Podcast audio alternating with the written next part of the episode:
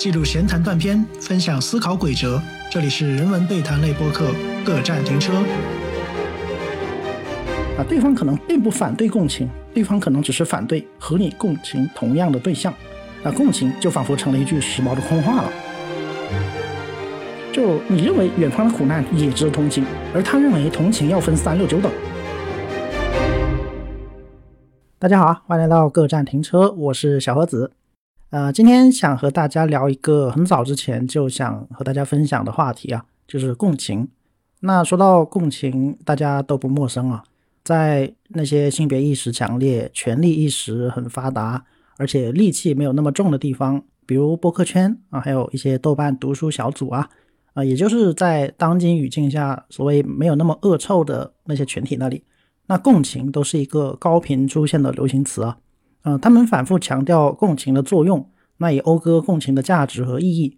共情这个这个东西仿佛成为了自由、公平、正义之外的另一种那不正自明的核心价值。共情这个词就与宏大叙事啊、爹味啊、油腻啊这些词就成了一个对立面，就与他们对立了起来。如果你富于共情啊，那你就能拒斥恶臭，你就能体谅他人。啊，你就能过上一种良好生活。那一说到共情，我们首先会想到什么呢？啊，我们会想到个体，想到少数族群，想到边缘，啊，想到弱者。而在个体、少数族群、边缘、弱者这些词的对立面，那就是集体，是大多数，中心是强者。那像个体、少数族群、边缘这些都是有温度的，他们是需要保护的，而且他们在互相保护的过程中呢，天生的具有了一种同理心啊，有了共情的基础。而像集体啊、大多数啊、强者啊，他们都是冷冰冰的啊，仿佛一个冷血动物，甚至就没心没肺。他们和共情仿佛毫不沾边。这里就好像存在着一个屡试不爽的公式啊，可以用来解释这个意见分歧的社会。就说好像共情是好的啊，不共情是坏的啊。谁共情，那谁就是我们的朋友啊；谁不共情，谁就是面目可憎、令人作呕的敌人。可是情况真的这么简单吗？我们高举共情的大旗，然后复读机一样重复共情的口号，这样就真的能够让我们感觉到力量吗？啊，如果共情是一种工具的话，那我们在使用工具之前，得先对工具有所了解嘛？就所谓的批判的武器和武器的批判啊，这个感觉。那关于共情的价值和意义啊，这个已经不用赘述了吧？就是像什么啊，只要多一点共情啊，社会就能变得更好啊，这些话说的很多。这些话说给自己的同温层听啊，用来短暂麻痹自己的一种叫政治性抑郁。尽管曾经是有用的，但如今这个边际效益，想必大家已经看到了，已经衰减的几乎看不到了。嗯，那看起来其乐融融的一副共情话语之下，终究是自说自话，已经让人感觉有点无聊，有点苍白了。我们把共情的意义这样重复一百遍，难道就能更好的解释那些所谓恶臭啊、不会共情啊的那些现象了吗？好像不太行。甚至我们自己都开始怀疑共情话语的意义了，所以不如我们重新解剖一下共情吧，把它剥开来啊，像洋葱一样把它捣碎了，然后重新考察一下共情的伦理，哎，没准有些新的发现呢。那我先说结论啊，就是用当懒人包啊，就是如果不想听到后面的，可以直接听结论。那么我试图对流俗的共情话语提出一个警惕，然后我批判共情话语的一种苍白和无力，然后我认为单纯讲共情，非但不能使我们排忧解难。反而还会让我们进退两难啊，所以我提出一种良性共情的可能吧，就是一种互动式的共情，也就是说啊啊，只和那些共情你的对象共情，呃，如此呢才能避免一种无谓的自我感动，避免白白浪费你的良心。而至于如何识别这些对象，这是一个需要不断思考、慢慢检视的过程吧。哎，当然要注意的是啊，就是我说这些不是要大家放下同理心，然后活在偏狭里，呃，也不是要否定共情的作用，打倒共情的价值。我是想让大家搞懂共情的边界啊，那么这里的关键就是共情有边界吗？啊，共情需要一个边界吗？啊，共情从哪里开始，又在哪里结束呢？呃，那我们将会试图探讨这样一些问题啊，就是共情难道是我们这样人啊，也就所谓自认为不恶臭不油腻的这些人，难道共情是我们的专属技能吗？难道除了我们这些所谓心系苍生的这些人啊，别人都是共情能力缺失的恶魔吗？提倡共情真的能够弥合社会的对立和分裂吗？啊，希望本次讨论能够给你带来一些启发。啊，放心，呃，这个这次不会掉书袋啊，也不会讲术语和黑话啊，也不需要你了解什么哲学家的名字和观点啊，你只需要带着你的直觉，然后一起来探讨，那就足够了。好的，那我们开始啊。嗯，共情是什么啊？这个问题想必你也不需要讨论了吧？就虽然一般的讨论都是对我们讨论的东西做一个限定嘛，但是共情是什么？想必大家都已经有一个默认的共识了啊。我说的就是字面的意义嘛，就是生发共同感情啊，共情嘛，这是一种换位思考的能力。别人痛苦了，你看到也会觉得痛苦。因为你把他带入了你自己嘛，啊，或者你把你自己带入了他，总之就是一种呃思考的换位和介入，你仿佛和对方有了类似的感受。呃，那个庄子、惠子那个濠梁之变，我们暂且不讨论啊。反正你不希望你痛苦，所以你也会为别人的痛苦感到揪心和不忍。那这种换位思考的能力，它是人类大脑发育过程中的一种天然能力啊。就我们知道，呃，婴儿、婴孩他能够得知物体的客观性，他能够明白相对方位、空间、物体的概念。其实这也是一种换位思考能力的体现嘛。就正所谓老话讲的“己所不欲，勿施于人”啊，这也是一种换位思考啊。你不喜欢的，你你也不要对别人这么做啊，因为你能够站在他人的立场和视角去思考问题。既然你不喜欢啊，那别人当然应该也不会喜欢了，所以就不要这么做啊。这是一个比较基础的一个共识吧。那么知道共情，在刚才的这个讨论里也看到，共情当然是主要面向弱者的嘛，啊，因为弱，啊，弱者就是更容易面对一些生存上的痛苦、一些困难，痛苦是值得同情的，痛苦是我们不想要的，所以我们承受痛苦，我们也能够感受别人的痛苦，啊，是的，没错，共情弱者当然是一件好事啊，啊，它能够让我们活得更加具备情感，啊，也能够让我们就是在一种互相抱团取暖中，能够有更优势的生存，呃，技能和生存策略。然而啊，共情的伦理很快就遇到了第一个挑战，那就是弱，难道就是共情的唯一落脚点吗？这个问题，换句话说，弱就有理吗？啊我们常说你弱你有理啊，这是带着一种嘲讽的语气在说的啊，他的意思不是一个陈述句啊，他不是说啊你弱那你就有理啊，我就要同情你，他是一个反问句，他是这么说，他说哦你弱你就有道理吗？你弱你也不一定有道理，他是要表达这个意思。所以你弱你有理，在很多时候已经成为了一种愤怒的调侃，就是弱者的天然正义性仿佛遭到了挑战啊！就每当有那些呃涉及个体利益和社会秩序的热点新闻呐，评论区总会充斥着大量的这种情绪的反应啊，比如说什么老人碰瓷了一个豪车啊，然后农民工暴力讨薪呐，然后又又打了哪个老板啊，然后比如社会边缘人报复社会啊，呃袭呃袭击公务人员呐之类的啊，是的，弱者示弱。可是弱就能够为所欲为吗？弱难道就可以逍遥法外吗？弱就是你的免罪符吗？我我们会思考这样一些问题。就弱者似乎并不是清一色的值得共情，共情似乎也不能够放之四海而皆准。就是在共情之前，我们会开始有所顾虑，呃，开始多留了个心眼。就是很多概念既有的概念也开始被解构，然后逐渐瓦解了。就是连共情这样一个很直观的情感反应啊，似乎都遭到了一个迎头痛击。一种直面的反思，那就像比如刚才提到的那句话啊，叫“己所不欲，勿施于人”啊，这句话，那这句话我们一般理解都是一个道德准则的黄金律嘛，啊，就是一个为人处事的一个准则。哎，可是呢，这句话在当下有了一种新的理解，就是“己所不欲，勿施于人”，直观的意思当然是我不想要的就不要对别人做，是吧？可是现在新的理解是这样的：我所不想的是被惩罚，对，我不想被惩罚，没错。所以，我施于他人的行为，如果会让我被惩罚，那么我就不施于人，啊，是这个意思。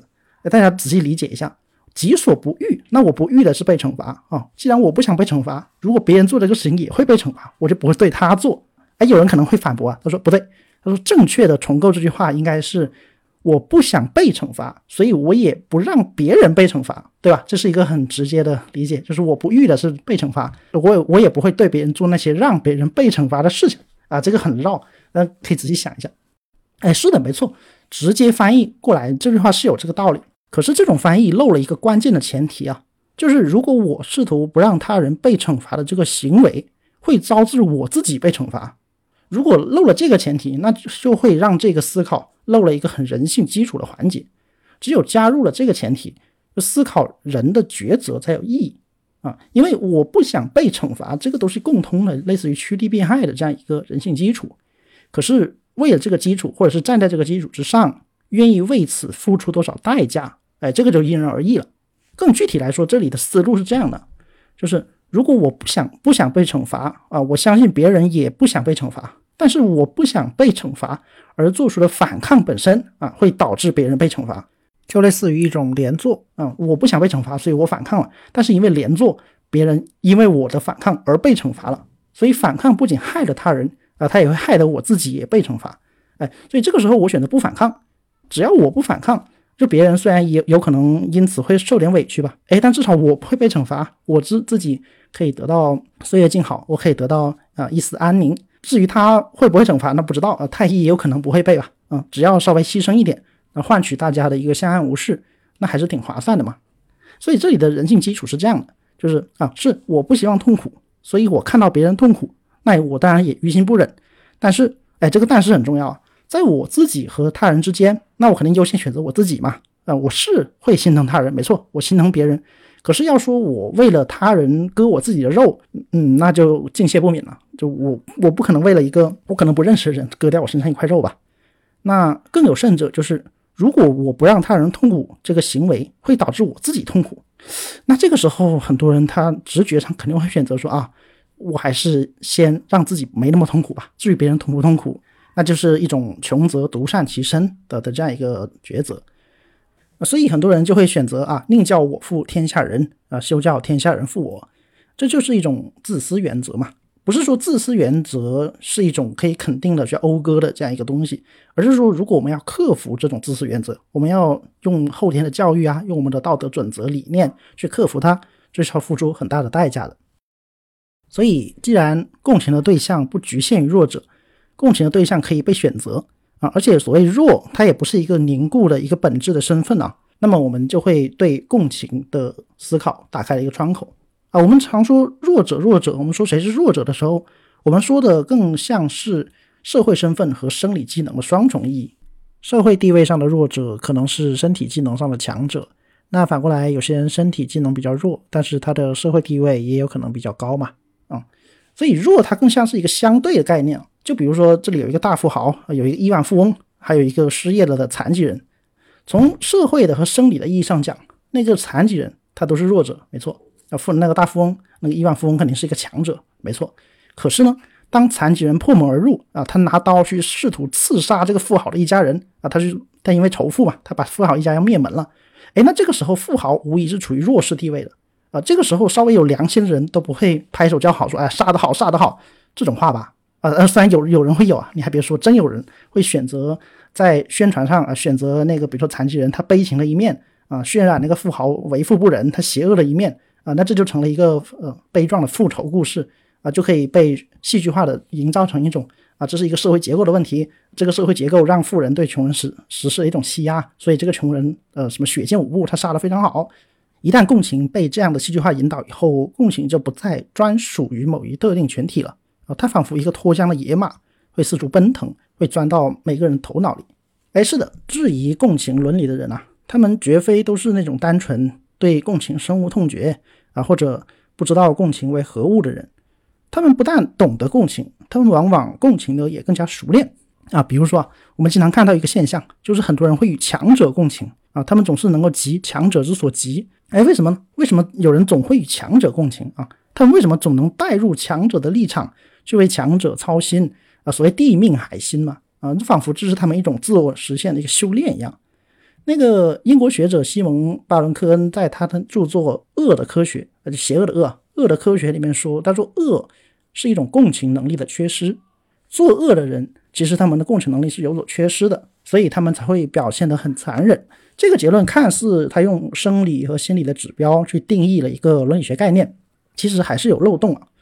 共情能力丰富的人，他们仍然会做出许多道德直觉不能接受的事情，比如说像刚才说的共情强者啊，共情高强，心疼高强，他们去自觉举报那些试图反抗高强的人啊，举报完了还觉得自己安邦定国、为民除害了呢。他们会想啊，强者也有弱的时候啊，啊，强者弱了就无法维持秩序，而无法维持秩序这一点让很多人是胆战心惊的。他们就会说啊，强者这么弱，我当然要同情他了。嗯，在心理学上有一个机制啊，叫做公正世界理论啊。公正世界理论说，就是人们会假定这个世界是公平的啊，是善有善报、恶有恶报的。人们在看到不幸、不公这些事件发生的时候，他们首先会从不幸者身上找原因，因为世界是公正的。你既然出了这么大的问题，一定是你有你有毛病啊。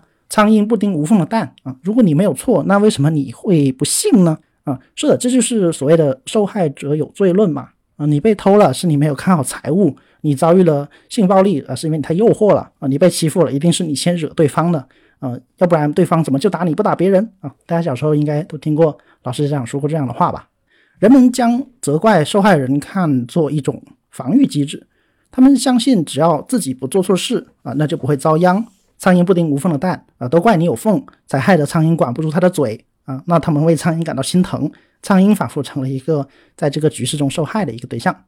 所以，我们看到，就对强者共情，它更像是一种恐惧。他既恐惧自己有可能会遭到同样的待遇，他也恐惧当他们的观念崩塌的时候，他们会承担更大的观念倒错的结果。哎，可是奇怪的是，有些强者他已经死去了啊，比如说古代那些帝王将相啊，他们杀人无数，他们建功立业。啊，哪怕在他们的时代，很可能我们只是不值一提的一个草民而已。可是很多人还是控制不住的，要去共情他们啊，为他们感到忧伤。嗯，觉得他们啊，当时没有完成他们的伟业，完成他们征讨四方的帝业，好难受啊。这是为什么呢？啊，那这些帝王不是已经入土为安了吗？去同情他们，与他们共情，难道也是因为恐惧吗？哎，这个问题很有意思啊。我自己想了一下，可能是因为想象力。怎么说呢？就是共情那些古代帝王啊，那些帝王将相，在共情的时候，在那一瞬间，仿佛自己就能分享他们的荣耀啊，就是自己的现在的生活可能很糟糕，哪怕在短暂的精神世界里，能够有那么一瞬间吧，啊，成为另一种高高在上的身份，就像看爽文、看武侠小说一样啊，可能这也是一种慰藉吧。就知乎上总是有那种成为百万富翁是一种怎样的体验啊，或者是当你回到啊古代成为一个将军，那这是一种怎样的体验？这种问题。然后很多人去看嘛？为什么人们爱看这样的问题呢？难道真的有那么多百万富翁吗？啊，可能只是因为人们更喜欢体验那样自己高不可攀的事物，从而忘却眼下的琐屑和苦闷吧。所以对强者的共情，可能同时还是一种自我安慰。通过对强者的共情，暂时的忘却自己可能不是强者的这样一个现实，从而呢，让自己的精神可能好受一点。所以至此，我们不难看出啊，恐惧和自我安慰。构成了对强者共情的一个心理基础，甚至恐惧和自我安慰还能够相辅相成。正是因为恐惧，才需要自我安慰；而正是因为自我安慰久了，才更加无法克服这样的恐惧啊，担惊受怕，然后朝不保夕，战战兢兢的迎接下一次恐惧。所以啊，共情仿佛变成了一件可以算计的事情啊。原本关于良心的讨论，在这里却加入了一种头脑的审视，啊，这就让人想起那个经典的二元对立啊。就是道德义务和功利算计的对立。有一句流传很广的话啊，据说是丘吉尔讲的啊，也有说是罗素，还有说是梁文道。大概意思就是，一个人三十岁之前不是左派，那么他就没有良心啊；如果三十岁之后还是左派，那他就没有头脑啊。意思就是说，一个人他年轻的时候他也比较有激情，他比较有同情心啊，但是老了呢，他就比较精明，大概是这样一个意思。那我无意考证这句话的出处啊，毕竟类似的观点并不罕见嘛。重要的是这里提出了两个概念，一个是良心，一个是头脑啊，他们的二元对立关系很值得我们玩味一下。那这里的良心就对应的一个评价就是好人还是坏人。一个人有良心，我们就说他是好人啊，反之他就是坏人。那这里的头脑呢，它对应的是聪明和愚蠢啊。一个人没有头脑，我们就说他是笨蛋啊，反之就是聪明啊，或者是精明。我们在口语中常常用坏不坏和蠢不蠢来评价他人呢，比如说某个人又蠢又坏啊，或者他非蠢即坏啊，或者还有不蠢但是很坏啊，种种这样熟悉的说辞，都揭示了这种二元关系背后的一个张力啊。当然，我们不去纠结什么是好坏，怎么定义蠢这样一些问题，因为事实上很多时候双方对这样的概念都无法达成共识啊。这个问题是一言难尽的，而且也不是本文的重点。那我们就取一个日常的比较模糊的定义啊，就是当你说一个人蠢和坏的时候，你会持有类似的情感反应啊，你会对他持有一种你自己的一个判断标准。所以那现在问题来了，共情能力怎么会有蠢和坏的这样一个维度呢？呃，李厚成在一期翻转问答里面有说啊，他说对公正的需求或许压抑了我们的同情心啊，比如说上海的防疫乱象。啊，为什么很多人看了幸灾乐祸，然后也不同情啊？就是因为上海先天的占据了呃社会资源，还有心理上的优势，成为了一种不公正现状的象征。嗯，不公正当然就不值得同情嘛，当然就不是同情对象了。那期非常有启发，大家可以去听一下。那链接我就放在评论区。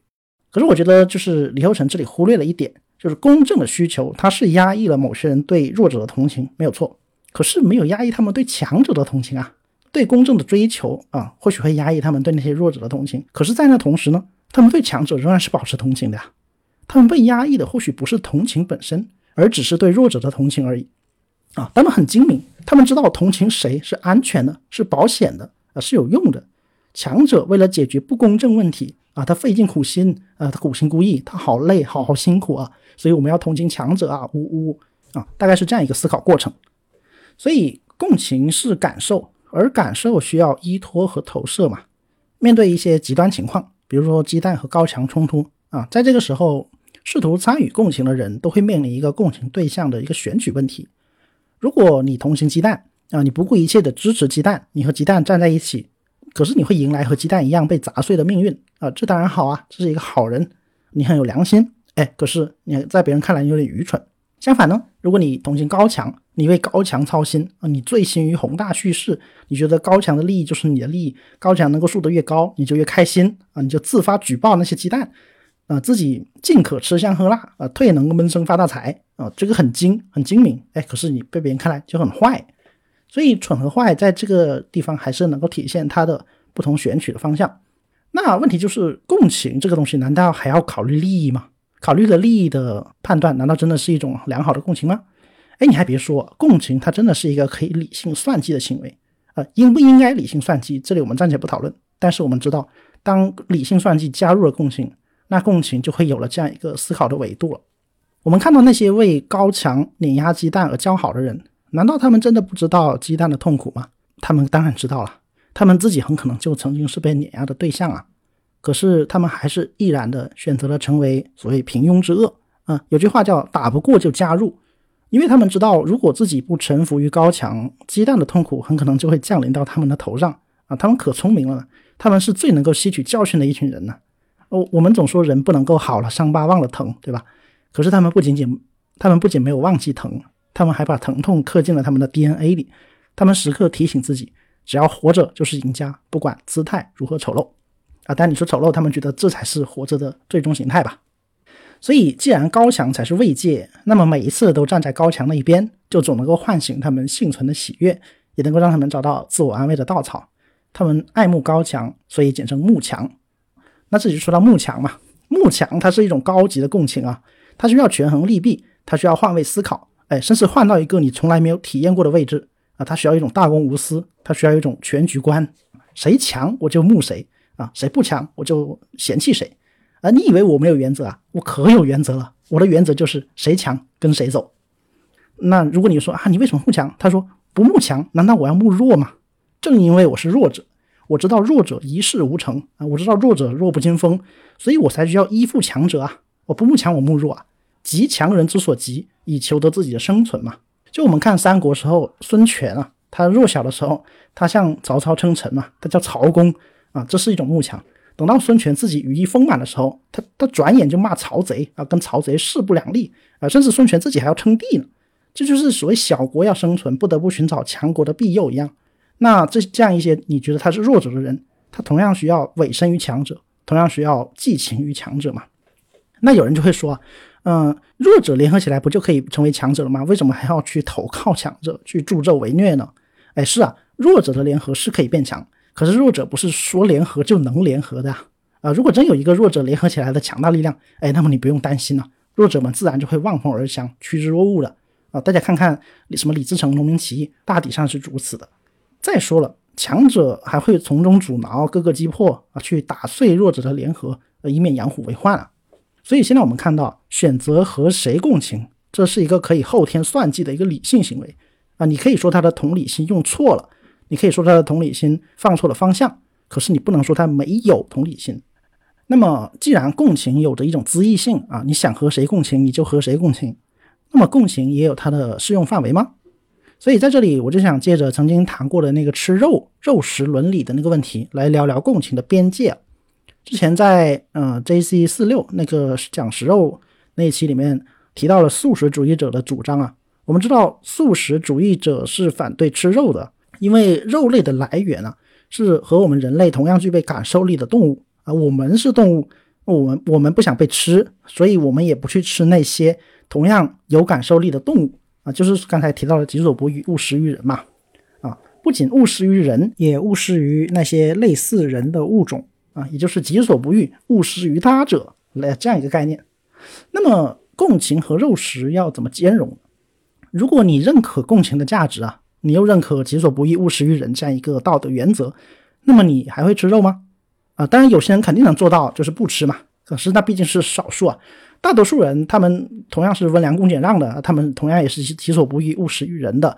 可是，在吃肉这个问题上，那不好意思，我还是得吃啊。大多数大多数人虽然无法立刻改变他们的饮食习惯，可是至少他们也会有所顾虑吧？对，就是他们把他们对人、对他们同类的这样一个同情心，可以迁移到类似的动物身上。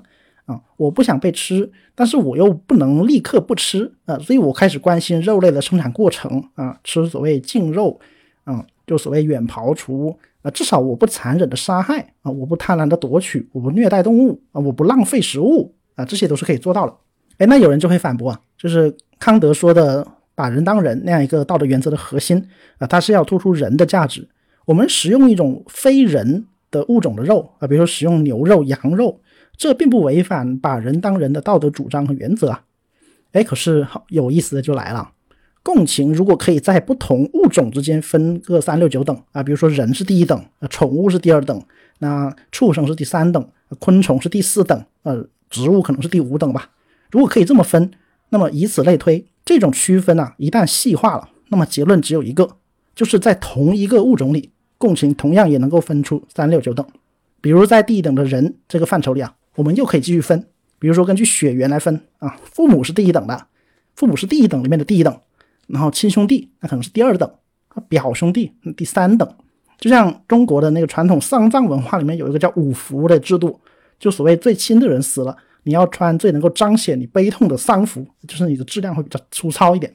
次一等的亲人死了呢，你就可以稍微穿的好一点啊，就是比较疏远的人，那你甚至连丧服都不用穿，你都不用为他表达哀痛。这就是一种用待遇区分亲疏的一个体现。那除了这种区分呢，还有一种就是我们根据观念来划分啊，比如同样在人里面，跟我志同道合的人是第一等，在某些问题上求同存异的啊，那是第二等；那势不两立、不共戴天的，那可能是第三等。就哪怕是外国人呢，这里面也可以区分，比如说穷苦大众，还有资本家、万恶的呃统治者啊，区分中国人民的老朋友，还有满怀敌意的，比如反动势力。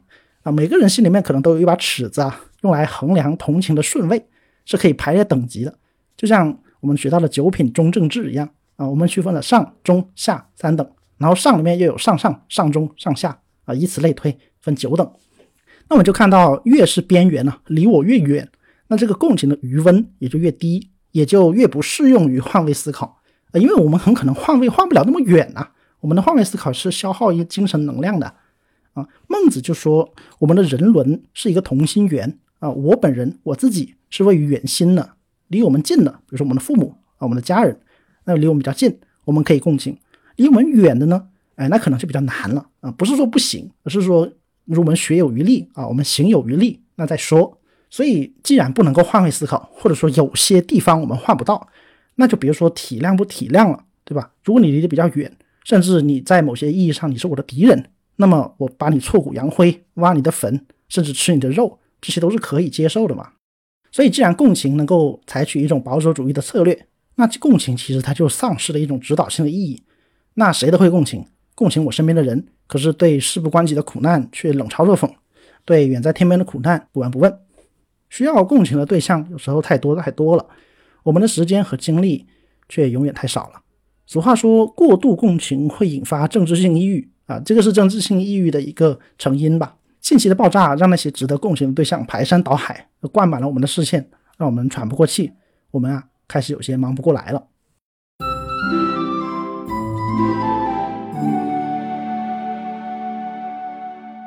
可问题是啊，忙不过来，难道我们就一定要嘲讽吗？啊，我不共情，难道我就要诅咒和记恨吗？这样一种二元对立、二极管的思维，真的有助于我们思考这个世界吗？当然不是这样的，我的确我无法共情到世界上每一个角落每一个人，可是我也不会因此就巴不得他们都遭逢不幸啊。这不等于我就能为远方的苦难做点什么，我甚至可能拿不出一分钱去捐给他们。可是我可以通过这样的表态来体现我的人品啊！你可以说虚伪，可是，在孟子那里，君子远庖厨啊，这本身是一种恻隐之心的体现。大家想想，你是愿意跟一个有恻隐之心，至少他愿意为此做一些掩饰、做一些表示的这样一个人相处，还是愿意跟一个没有这样表示的人相处呢？换句话说，你愿意跟一个穿了衣服的人相处，还是愿意跟一个赤身裸体走在街上的人相处呢？有一个段子说啊，啊，浙江义乌的那些批发商们，他们总结出一条看人的规律啊，如果一个人他经常关心那些不公正的社会事件，啊，那么就可以先拿货再给钱啊，因为这样的人比较正直、比较善良，他比较关心社会，他的信用比较好。呃，而如果一个人整天高喊正能量，那么这样的人就得先给钱再拿货。因为他们经常心怀鬼胎，呃，生活拮据，然后比较容易赖账，啊，当然这两种情况完全可以发生在同一个人身上啊。现在我们看到越来越多的人，他们一边高喊正能量，喊得热泪盈眶，一边又关心其他国家或者地区的不公正事件，啊，热衷于转发这这个傻事那个傻事。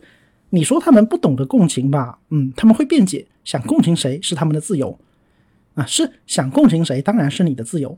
但是能够共情谁，往往就有些不由自主了啊。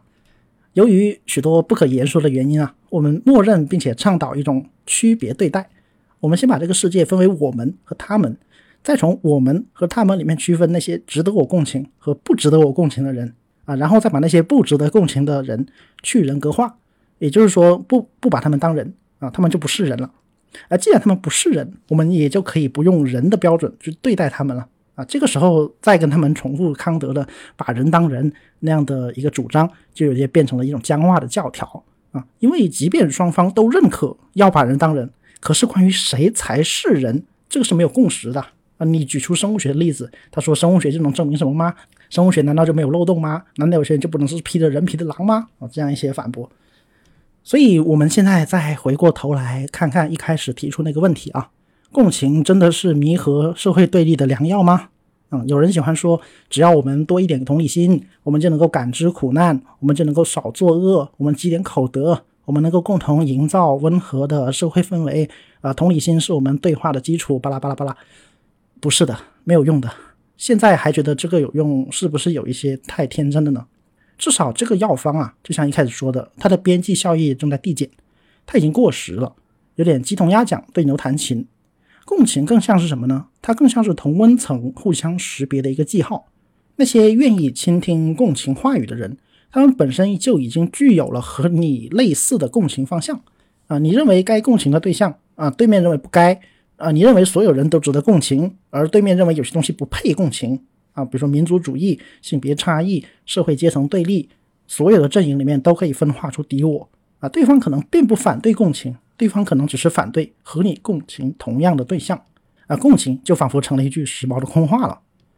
那举个例子吧，比如说之前巴黎圣母院失火，然后很多珍贵的文物在里面都受损了，都受灾了。那这个时候呢，就是我们看到我们的网上啊，有些人大快人心，有些人拍手称快啊。同样，当然很多人感到伤心，感到呃不舍得啊。这就是一种立场的分裂了。那些拍手称快、大快人心的人呐，他们并非没有共情能力啊。他们共情的不是那些被烧毁的艺术品，而不是人类共同的文化遗产，而是一种曾经被侵略、被欺负的我们民族啊！这个我们民族打引号，或者人民群众啊，这个也打引号啊。事实上，他们可能并不认为有什么东西是普世的啊，是全人类共有的。就算有吧，那也要让位于敌我矛盾啊，就敌我矛盾可能比普世的东西更基本。啊，那比如说还有九幺幺事件啊，甚至包括别国的任何天灾人祸，可能也都是如此。总少不了有人拍手称快，而且他们也会说啊，我嘲笑他们怎么了啊？我们苦难的时候也没见他们落泪啊，啊，他们难道就会心疼我们吗？既然他们不心疼我们，我们为什么要心疼他们呢？啊，如果你问他你是从哪里得到这个消息的啊，或者从哪里得到这样的一个观念的，他们就会说，比如说观察者网啊，或者是冈本六君子啊，或者是呃某些名 ID 有七个汉字的一些账号啊，都是那样一些意见领袖啊。你说他们没有人性，不会共情啊？是没错，有些人他们是心理变态，他们是以看到别人的痛苦为乐趣。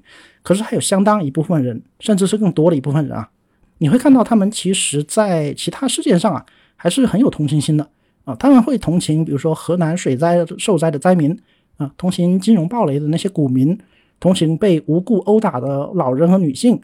哎，在这里，同情仿佛就被纳入了另一个评估体系啊。就你认为远方的苦难也值得同情，而他认为同情要分三六九等啊。你们的区别仅仅在于同情的范围，在于共情的效力啊。你说你的共情才是真的共情啊，你指责他共情不彻底，就是彻底不共情啊。你说他被仇恨教育洗脑了。那他就反过来骂你，他说你怎么不撒泡尿照照你自己呢？啊，你凭什么垄断共情的解释权呢？啊，难道只有和你共情一样的对象才叫共情吗？啊，他会骂你滥情，骂你虚伪，啊，他会骂你说你连身边的人都不关心，你凭什么去关心远方的苦难呢？啊，那这时候你就反驳说啊，我也关心身边的人啊。那他就说啊，人的注意力是有限的啊，你的注意力正好关注到他们，那我的注意力难道关注到我的关注的对象的时候，为什么你就不来说我呢？嗯，他就把孟子那套同心圆搬出来啊，你讲兼爱，他就讲仁爱。啊，仁爱就是有差别的爱的意思啊！啊，你们是聊不到一起的啊！你们是有分歧，可是分歧绝不在有没有共情这一点上，分歧在于你们把共情用在了谁身上啊！那现状就是如此啊！我们应该如何是好呢？说实话，我是想不通啊！啊，其实我也很困惑。李厚成他那么聪明，那么博学，他尚且专门做了一期节目啊，来表达他的困惑，那我又何尝不感到无解，不感到无力呢？可是再无解吧，也不能停止思考啊！我们总得做点什么，那我就分享一下我自己的做法吧。那我的做法就是，我放弃说服，我也放弃幻想了啊，求同存异，井水不犯河水。当然这是很理想化的，我绝不是那种振臂一呼应者云集的英雄啊，我也绝不是那种整天讲记得感恩去相信的理想主义者。我觉得我们还是得活在世俗里啊，至少得活得比较体面。所以我们只能继续做我们自己啊，我们论证我们自己，我们展示我们自己。啊，我认为某某某值得共情啊，我的态度是这样那样那样，我就清晰直白的说出来啊。如果你同意，那么你就跟我一起；如果你不同意，那你就各自安好呗，就井水不犯河水，各走一边。可是出于众所周知的原因啦，啊，恐怕是安好不了的。我们被要求一种整齐划一的思想，就算没有共识啊，也要人为造出一个共识来。各执己见显然是混乱的，是分裂的，而割据势力显然也是要被剿灭的嘛。你认为李四值得共情？啊，我认为张三值得共情。本来我们可以彼此讨论，对吧？我们说说为什么张，我觉得张三值得共情。你说说为什么李四值得共情？啊，我们求同存异，我们最后得出一个社会共识。哎，可是无奈的是，好像你们人数更多一点啊，你们联合起来用规训和惩罚来矫正我的思想，逼着我认为张三不值得共情啊。如果我敢说张三值得共情，我就要等着付出代价。哎，这就是现状嘛。哎，没办法，所以我们只能回到自己的同温层嘛。啊，共情是同温层里互相识别的暗号。呃，刚才也说过了，就像帮派接头，呃，来一句天王盖地虎，然后下面接一句宝塔镇河妖，啊，这样一个东暗号的东西。所以，既然说到身份和归属，那这里就展开说说同门层这个问题啊。这个我觉得这个问题也很值得聊一聊。总有人陷入了一种天真的幻想，就我称之为无底线的包容开放陷阱。啊，他们会说要多接触那些意见，接触那些不同的观点，要宽容那些你不同意的声音。那还说啊，这不就是自由主义，还有像呃约翰密尔还有胡适他们标榜的吗？那我就说，哎，是的，在这样一个自由开放的观念下，我们是标榜开放，标榜宽容，可是那是对公权力说的，那不是对个人朋友圈管理说的。我在我的朋友圈里，我在我自己的亲密关系里，我是不需要那些糟心的事情来污染我的。正如我支持物种多样性，我认为所有飞禽走兽都应该有他们自己的居所，啊，我们不应该搞物种灭绝。可是这并不意味着啊，我要让家里面多一些蟑螂，多一些老鼠，多一些蜘蛛，多一些蝎子啊，又又不是玩德国蟑螂，不是玩桌游。那我清理我自己的朋友圈，我是为了节约情感和认知的资源。我当然知道会存在那些不同意见啦，我不需要让他们出现在我自己的朋友圈里嘛。即便我不能把他们屏蔽了。我还是会在各种场合还有平台看到那些不同意见，哎，我甚至能，我甚至能够重复、重构、复述他们。这个时代的推送算法实在太发达了啊，吸引眼球、有流量的东西，就大概率会被推到大众眼前嘛。即便你不想看到，也会在各种场合被转发。更何况转发这样的东西还是很有市场的呢。所以清理干净自己的同温层，就仿佛打扫干净自己的房间，让自己过得更加舒服。唯其如此，也才能够养足精力面对纷纷扰扰的外部社会吧。白天在社会上，在公共空间里，已经活得够尔虞我诈了啊，已经活得够虚与委蛇了。晚上回到家，回到私人空间里，想过得清静一点，难道不可以吗？是啊，待在同温层里负隅顽抗的确不好啊。温室的花朵也经不起摧残啊，唯有淬炼才能够让人变得更强嘛。可是再怎么坚固的船舶，好像也需要停靠补给的港湾啊。生活逼得我们每天不得不接触大量的奇人奇事啊，迷惑行为大赏。而我们这样一个伤痕累累的内心，的确太需要一个治愈的避风港了。所以这个时代，我们不是需要打破同温层，而是需要花更多精力来经营同温层、保护同温层吧。因为能找到一个稳定而舒服的同温层，实在是太不容易了。共情需要消耗我们的精力，如此珍贵的共情，如此稀缺的资源，为何不物尽其用呢？就像好钢用在刀刃上，我们的共情也应该用在更有良心的地方。所以，接下来的问题是：渴望共情的人又要如何做呢？如何实现一种良性的共情？有没有良性的共情呢？难道共情也能够区分好和不好吗？啊，我认为是有的。我们应该做一种互动式的共情啊，也就是共情那些愿意和你共情的人啊。与其你去共情一个不知道什么时候会伤害你的权益、对你抱有恶意，甚至就是高墙本身吧，你共情这样的人，共情这样的对象。不如更加关心关心那些真正愿意和你站在一起，甚至需要你和他站在一起的那些人。那具体的检测方法其实也很简单，我自己称为叫做有计划的示弱啊。比如当你想考察一个人是否真正愿意和你共情的时候，你就可以试着抛出一个你自己曾经面对的困境啊，哪怕是虚构的，有虚构的成分啊啊。比如说我今天在路上钱包被偷了，然后我今天在公司里被老板骂了，被欺负了。啊，你这样抛出这样的问题去试探对方可能的应对，啊，这个应对包括言语言上的，还有行动上的，啊，虽然有些人说人性不能够考验，但是但是这样一个开放式的问题好像构不成对人性的考验吧？这可能只是一种思想实验，一种讨论而已，啊，如果你实在想不出这样的问题也没有关系，啊，每天那么多的社会热点啊，随便上微博上热搜，随便抛出一个，然后你闲聊似的问他两句，这样子你总能够测出一个人的观念水位嘛？他只要用某些特定的词汇，或者不用某些特定的词汇，你都能够从中读出很多你需要的信息啊！这样一来，哪怕很多在网上喊着要杀光什么什么什么，还有什么什么死有余辜，喊着这些口号的那些人，他们很可能都会对某种具体的困境，比如说你的困境，产生一定的同情。尽管他们在宏大叙事上他们是冷酷的，是残忍的，可是他们对于你或者对于一些很具体的事情，仍然会保持柔软的温度。啊，你让一个人的人性柔软性不至于被宏大叙事的符号给抹杀了，这难道不是功德一件吗？哎，当然，如果对方的回答让你觉得不对劲，那么你也可以及时的止损。你用一个小问题就测试出对方的深层逻辑，你大大节约了评估的时间成本啊，这难道不是一件好事吗？时间大概是现代人最稀缺的一个资源了吧？当然，这个过程是细致而漫长的。你没有办法一下子就筛选出一大批和你意气相投的战友和同志啊，你也没有办法一下子就扩大同温层的边界。互联网的确让我们更加容易找到了组织，可是它也没有淡化人与人之间的猜忌和欺瞒啊。你认为该同情的人，很可能只是伪装成一副可怜的样子，而你永远也不知道他曾经发表过哪些言论，或者将来又会发表怎样的言论。的确，这是一个很现实的问题啊。网上总有这样的事情，就是当某些天灾人祸发生的时候啊，会有受害者本人或者是受害者的家属在微博上哭诉，然后他就会被政审啊，他会被翻出一些尖酸刻薄的抱怨，还或者是曾经幸灾乐祸某地的灾难呐。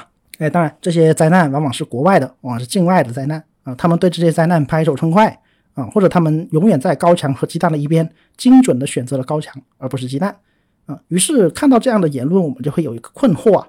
这些人他们求人得人啊，他们被高墙压倒，他们难道不是活该的吗？我们要不要同情他们呢？很多人就会陷入苦恼啊！哎，对呀，不同情他们，岂不是显得我们很没人性？我们不是号称要有同理心，要主张共情吗？可是我们连他们都不共情，我们的共情还站得住脚吗？可是，一旦同情了他们吧，他们这样人又不会感恩！你同情他，他可能未必同情你呀。如果哪天你出了事，那他没准就是那个幸灾乐祸、落井下石的一员。啊，就像所谓东郭先生养了白眼狼，白眼狼最后把他吃了这样一个故事。那些帮他说话的人，没准就是他平时诅咒要死的好多死几个的那样一个群体。而他们平时追捧的那些意见领袖啊，那些大 V 啊，这个时这个时候反而把他们当成了应该被牺牲的鸡蛋了。这样的事三不五时都在发生啊，它很能消耗我们的同情心。心理学上有一个概念叫做同情疲劳啊。同理心也是一种心理资源嘛，它也是会透支的。今天你同情了他，明天他好了伤疤忘了疼，他转手就在某个公众议题上说出让你难以接受的言论啊，比如说之前你担心晚上你担心晚上吃烧烤会被骚扰会被侵害啊，那他就冷笑一句啊，谁叫你们不洁身自爱呢？他很可能就会说出这样的话来伤害你的内心，来伤透你的心，就像我们的钞票一样，我们的同情心也是有限的。为什么我们要浪费在这些层出不穷又屡教不改的事情上呢？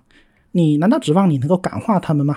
你能感化一个，你能够感化一堆吗？你能够感化一堆，你能够感化整个规训和惩罚吗？规训和惩罚难道是能够被感化的吗？有人可能会担忧啊，我们如果不同情这样一些呃弱势群体或者受到侵害的人。难道这不是另一种二元对立吗？啊，这么做和那些区分敌我矛盾啊，认为非我族类，死有余辜和那些人有什么区别呢？啊，如果我们只共情那些共情我的人，我们不共情那些不共情我的人啊，这难道不是一种狭隘，不是一种记仇吗？哎，当然不是啊。我举一个美剧《行尸走肉》的例子啊，啊，虽然这部剧问题很多啊，但是那个不重要。我提炼他的一个启发性的意见啊，就是在这部剧里面，主角团他们在勾心斗角的末日里要求生嘛。他们总会遇到各种与人相处的问题，那你太残忍了，当然会招致报复、招致仇恨啊，招致被别人杀戮的这样一个结果。可是你太仁慈了呢，又会被人宰割啊，被人欺负。所以主角团队就经常在这样一个两种状态里忽左忽右啊，左右横跳，反复游离。而主角团最佳的状态，当然也是观众看的最舒服的状态，那就是一种恩怨分明的防御性策略啊，就所谓有恩报恩，有仇报仇。我们考察一个人的品性，重要的不是看他的行动，而是看他行动的理由啊。我们需要考察的不是对方共情啊或者不共情，而是对方为什么共情啊或者为什么不共情。我们会考考察他共情或者不共情的理由，他的理由才是他做这件事情的一个支撑。如果对方基于心系高墙、嘲讽鸡蛋的这样一个情感基础，那他就活该承受自己成为鸡蛋并被碾碎的时候的嘲讽啊。那这不就叫求人得人 deserve 吗？而而如果对方心系鸡蛋，可是他却遭到了不幸，哎，那么哪怕他不是鸡蛋啊，他有可能是既得利益者，那也值得我们为他献上我们身为鸡蛋的敬意吧？他值得我们的 respect 啊。那退一万步说啊，那至少比起共情那些把你当成草芥的高墙，不如共情同样与你被压垮的鸡蛋。我们既有一种聚沙成塔的回报，我们又能够为他人送去黑暗中的温暖，何乐不为呢？哎，当然。我说这么多，只是因为我本人是鸡蛋啊，我也更容易成为鸡蛋啊。如果您是高墙啊，您认为您永远是高墙啊，那就当我没说。那在这里也祝您生活愉快。